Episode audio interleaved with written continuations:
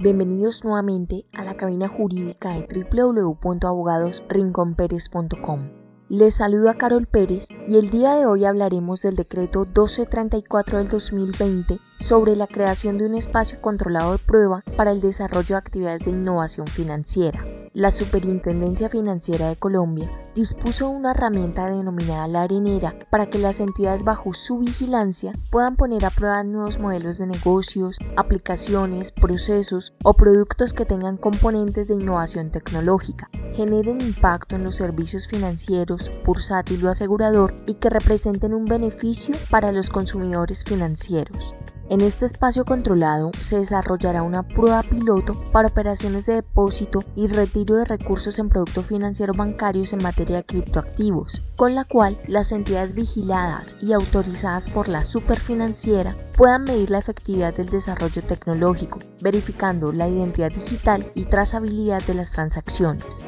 Cabe aclarar que esta prueba piloto no modifica el marco regulatorio vigente aplicable a los criptoactivos, explicado en un podcast anterior sin embargo, y acorde a la modificación normativa que en un futuro se haga en esta materia, las entidades vigiladas podrán solicitar licencia de funcionamiento para operar esta actividad como propia. Consultanos sobre este y diversos temas en www.abogadosrinconperes.com.